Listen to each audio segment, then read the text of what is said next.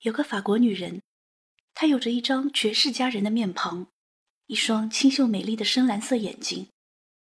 她是举世罕见的艺术天才，却将一生淹没在了另一个男人的光环里。人们只知道她是罗丹的情人。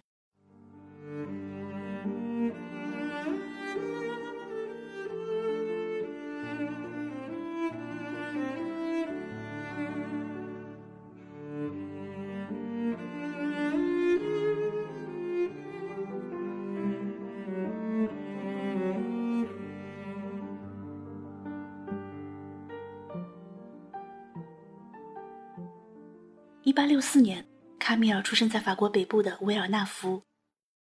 他的父亲是一位房地产抵押登记官，母亲是外省的女地主。这是一个典型的中产之家，有三个孩子，卡米尔是长女。从六岁起，卡米尔便迷上了泥土和石头，他喜欢用粘土制造各种形状，甚至开始独立雕刻和塑像。他没有老师。也没有家庭熏陶，仿佛对雕塑有着无师自通的天赋。卡米尔一天天的长大，他出落的亭亭玉立，有着出众的美貌。可是他的脾性与世俗格格不入，他骄傲固执又特立独行，这令他的母亲和妹妹非常反感。然而有个人却对卡米尔格外宠爱。那就是他的父亲。父亲拼命挣钱，支持女儿的艺术梦想。他还为女儿四处寻觅良师，寻求大师们的点拨。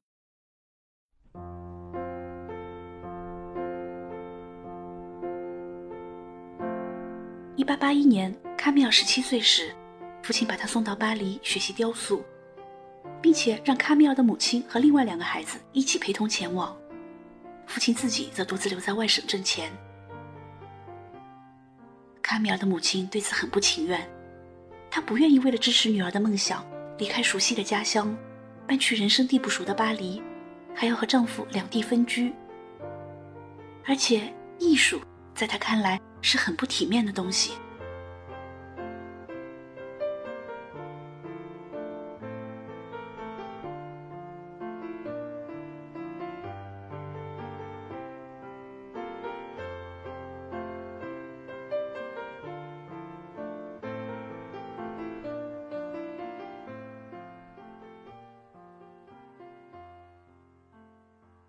在那个时代，即使是在欧洲最开放的巴黎，女性艺术家也是很难得到认可的。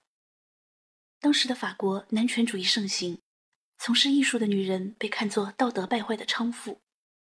巴黎的那些高等艺术学院拒绝女学生的入学申请。不过，卡米尔的父亲并不放弃，他出资为女儿租下了一间工作室，还聘请著名的雕塑家阿尔弗雷德·布歇进行指导。就这样，在巴黎，卡米尔和她的三个闺蜜一起成立了自己的雕塑工作室。他们的老师布歇有时候会来监督他们的工作。第二年，因为一些原因，布歇必须离开法国。临行前，他把这几个学生托付给了他的老朋友罗丹。那个时候的罗丹还没有成为大师，不过已小有名气。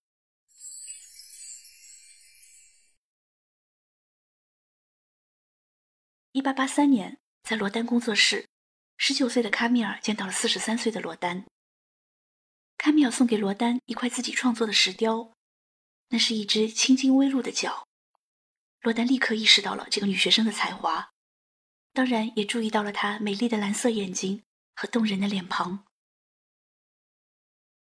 后来，卡米尔正式加入了罗丹的工作室团队，成为罗丹的助手。卡米尔天赋惊人，他的作品令罗丹惊叹，难以置信，这样强烈的艺术冲击力竟然出自这双秀美而稚嫩的手。那个时候，罗丹正在创作巨型雕塑《地狱之门》，这是一件与建筑紧密相连的巨大艺术工程，总共有一百八十六个形体。罗丹为之苦思冥想。卡米尔的到来。就像是一份上天赐予的礼物，这个年轻女子成了罗丹得力的助手，也是他灵感的缪斯。卡米尔向罗丹提出了许多有价值的建议，使罗丹深受启发。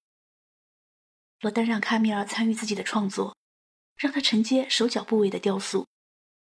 要知道，手和脚是罗丹最重视的部位，也是最难雕塑的。在创作的时候，罗丹和卡米尔相互启发，相互成为彼此灵感的源泉。卡米尔眼神冷漠，却充满魅力。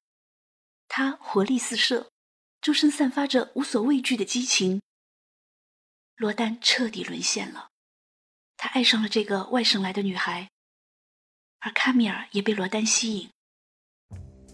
爱情就像是酝酿了许久的火山，瞬间喷发。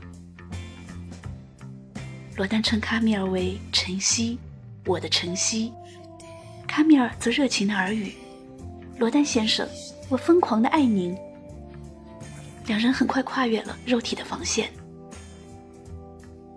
在工作室幽暗的角落里，躺椅上，满是泥土的地上，未完成的雕塑作品和零件中间，他们滚烫的肉体疯狂地纠结在一起。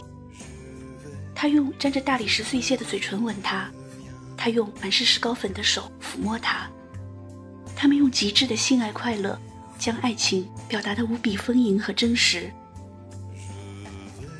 爱情使那老头子长了翅膀，卡米尔俏皮地说：“你被表现在我所有的雕塑艺术里。”罗丹一本正经地回复。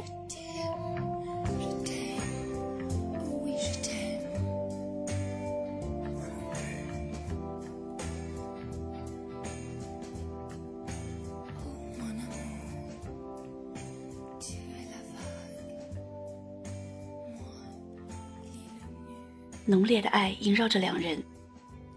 那段时间，他俩的作品呈现出神奇的相似，比如罗丹的《永恒的偶像》和卡米尔的《萨昆塔拉》。这两件作品创作于同一年，都是描绘一对男女的亲密状态，初看之下非常相像。然而，如果细细观察，还是会发现这两件作品有着耐人寻味的不同。在罗丹创作的《永恒的偶像》里。这对男女并没有太多的肢体接触，男子没有拥抱女子，反而奇怪的把双手背在身后，似乎他全部的兴趣都集中在了女子的乳房。而女子呢，她表情平淡，心不在焉的挺起前胸，去迎合男子的嘴巴。与此同时，女子的手指还在身后拨弄自己的脚趾。这个场面看上去有几分游戏的意味。而卡米尔的作品《萨昆塔拉》是这样的：身处下方的男子仰头亲吻女子，双臂紧紧拥抱着她；上方的女子则低着头，把整个面颊都放在男子头上。她一只手搭在男子的肩上，另一只手则难为情地捂住前胸。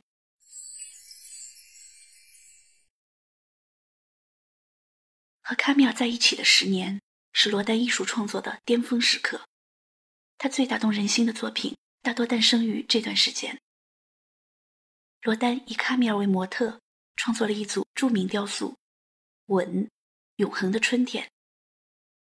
而卡米尔呢，他的技术突飞猛进，也创作了一些精美的作品。他的雕塑《华尔兹》，以人体的舞姿和大幅偏离底座重心的身体，诠释出舞曲的旋律，将音乐的节奏和沉醉在舞曲中的爱侣。刻画的淋漓尽致。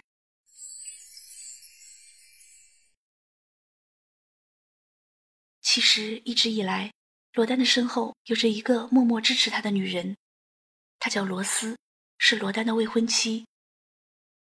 罗斯以前是罗丹的模特，在罗丹成名之前，他就肩负起了生活的重任，一边做裁缝养家，一边照顾两人的儿子。罗斯吃苦耐劳，无怨无悔，默默奉献，是典型的贤妻良母。她的所作所为，经常使罗丹想起自己亲爱的姐姐。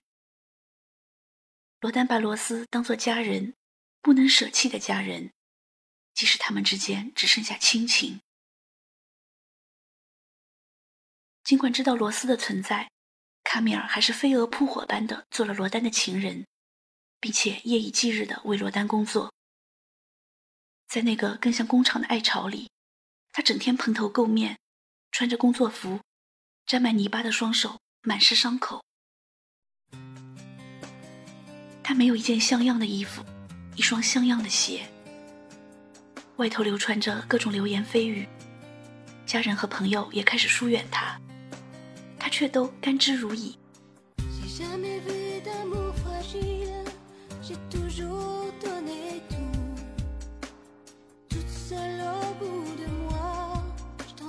quelques mots. Moi, je suis celle qui s'est perdue contre ta peau. Quand on se cachait près des bateaux pour mettre nos corps à nu. Un jour, il y a comme ça des gens qui passent, c'est la vie qui grandit.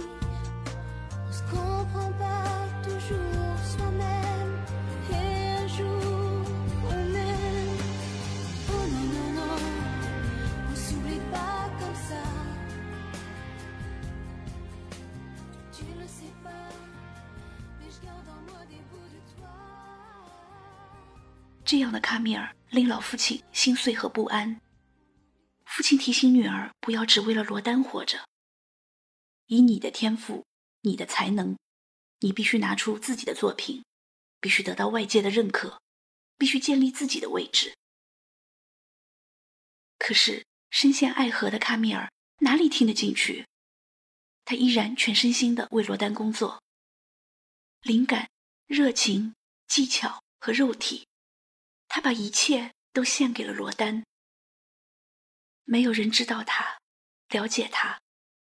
他没有参加过一次展览，没有接到过一份订单。他甚至还为罗丹堕胎。罗丹逐渐走向辉煌，他接到很多订单，有了众多不朽之作，声望越来越高。他越来越多的外出，和同行周旋。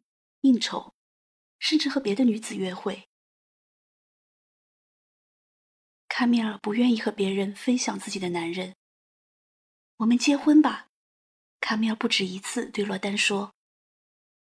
这不像你，也不像我们，我们是高尚的、自由的。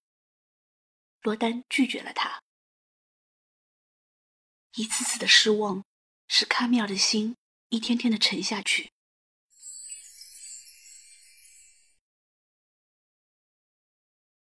那段时间，卡米尔创作了雕塑《成熟年代》。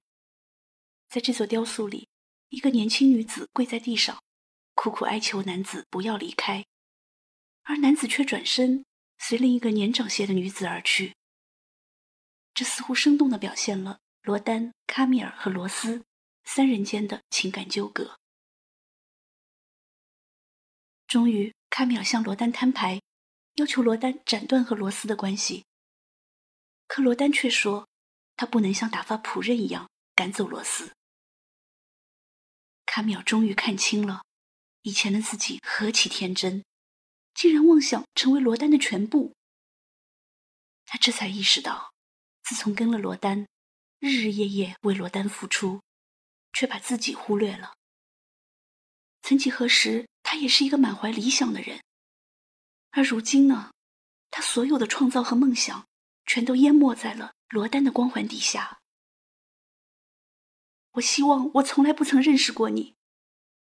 卡米尔绝望的离开了。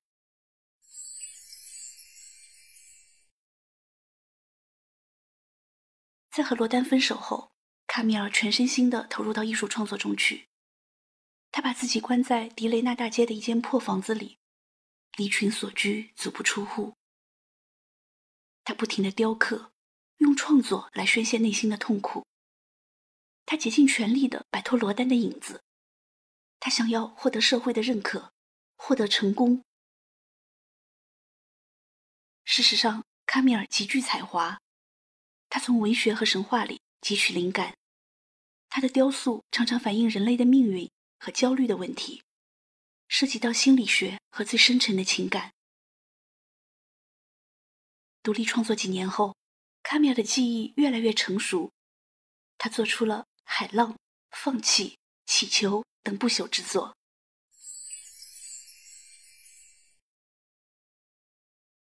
然而遗憾的是，无论卡米尔怎样努力，怎样拥有自己的风格，别人总是觉得他是罗丹的学生，是罗丹指点他，因为有罗丹，才有了卡米尔。而且不知道是出于嫉妒还是偏见，人们越来越挑剔卡米尔的作品，甚至出言恶毒。雕塑嘛，这玩意使他得到消遣，一种碰头会面的好方法。这个双手肮脏的高等妓女，生活似乎成了一个十字架，卡米尔被钉在了上面，他永远无法摆脱罗丹的阴影。那场致命的爱情吞没了他的一切。卡米尔比以前更加自闭，他孤独的躲进自己的世界，默默敲打着石头。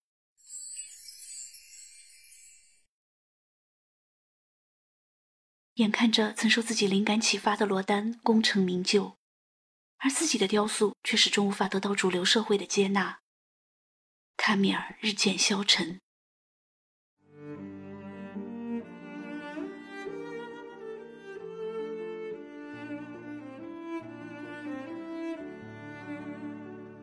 他卖不掉这些作品，贫穷和窘迫吞噬着他的生命，在寒冷的冬天。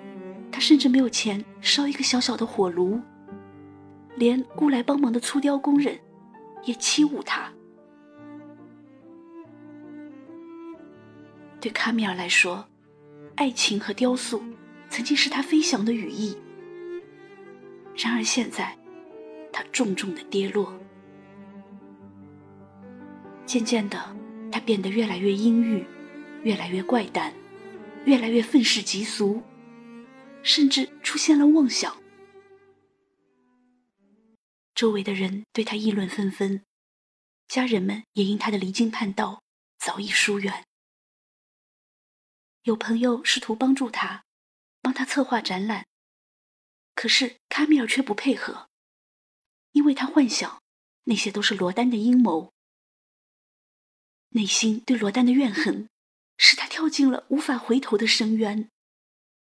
终于，他砸碎了工作室里几乎所有的作品。他疯了。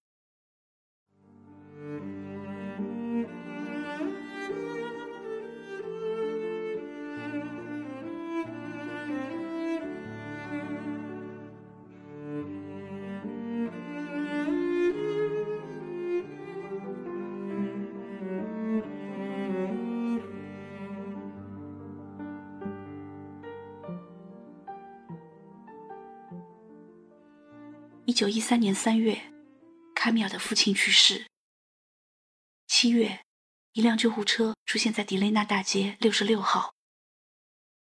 人们看见卡米尔披头散发，赤脚踩在地上，在他身后，到处是打碎的雕像。那天，他被拖去了精神病院，在那里，一住就是三十年。陪伴他的，只有一张铁床和一只便壶。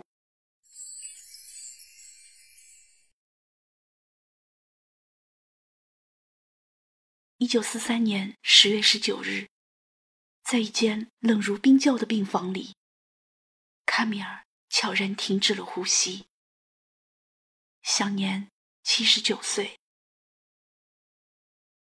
没有人看见他的离去。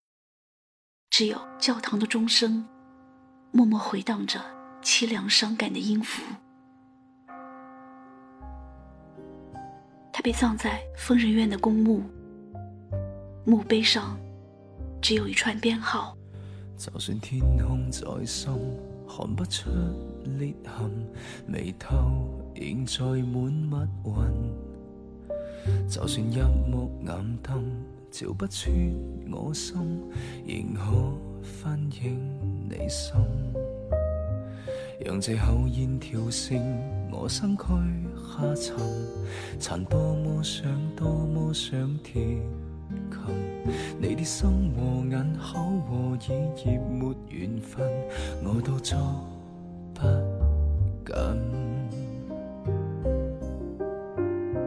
害怕悲劇重演，我哋命中命中越美丽。啲東西我越不可碰，歷史再重演，這霧繁囂城中，沒理由相戀可以沒有暗涌。其實我再去愛惜你又有何用？難道這次我抱緊你未必落空？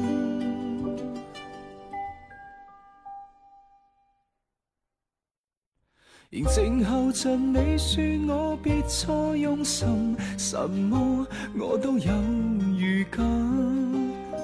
然後睜不開兩眼，看命運光臨，然後天空又再湧起密雲。